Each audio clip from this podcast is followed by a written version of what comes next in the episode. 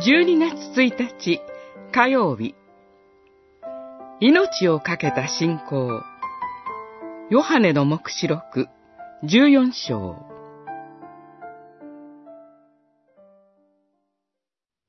また、私は天からこう告げる声を聞いた。書き記せ、今からのち、主に結ばれて死ぬ人は幸いであると。霊も言う。しかり、彼らはロークを解かれて安らぎを得る。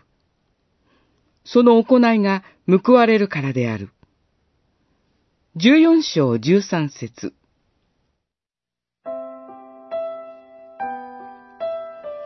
誰にでも必ず訪れる死。その時、私たちの心は何と結ばれているでしょうかヨハネの目視録が書かれた時代は、主イエスに対する信仰を否定することを求められ、ためらうだけでキリスト者と断定され、殺されるような時代でした。そのような状況下で信仰を表し、洗礼を受けることは命がけでした。しかし、キリストへの信仰を守り続ける教会に祝福を告げる声が天からヨハネに聞こえました。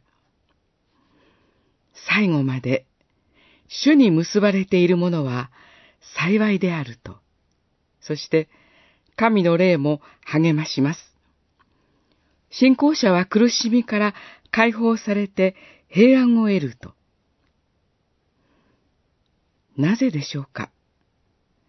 その行い、すなわち、神の掟を守り、イエスに対する信仰を守り続けることが報われるからです。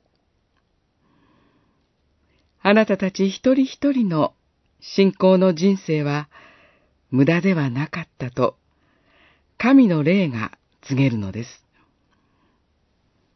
神は、忍耐し、信仰を貫いた者たちを完全に、永遠に、すべての罪と悲惨から解放し、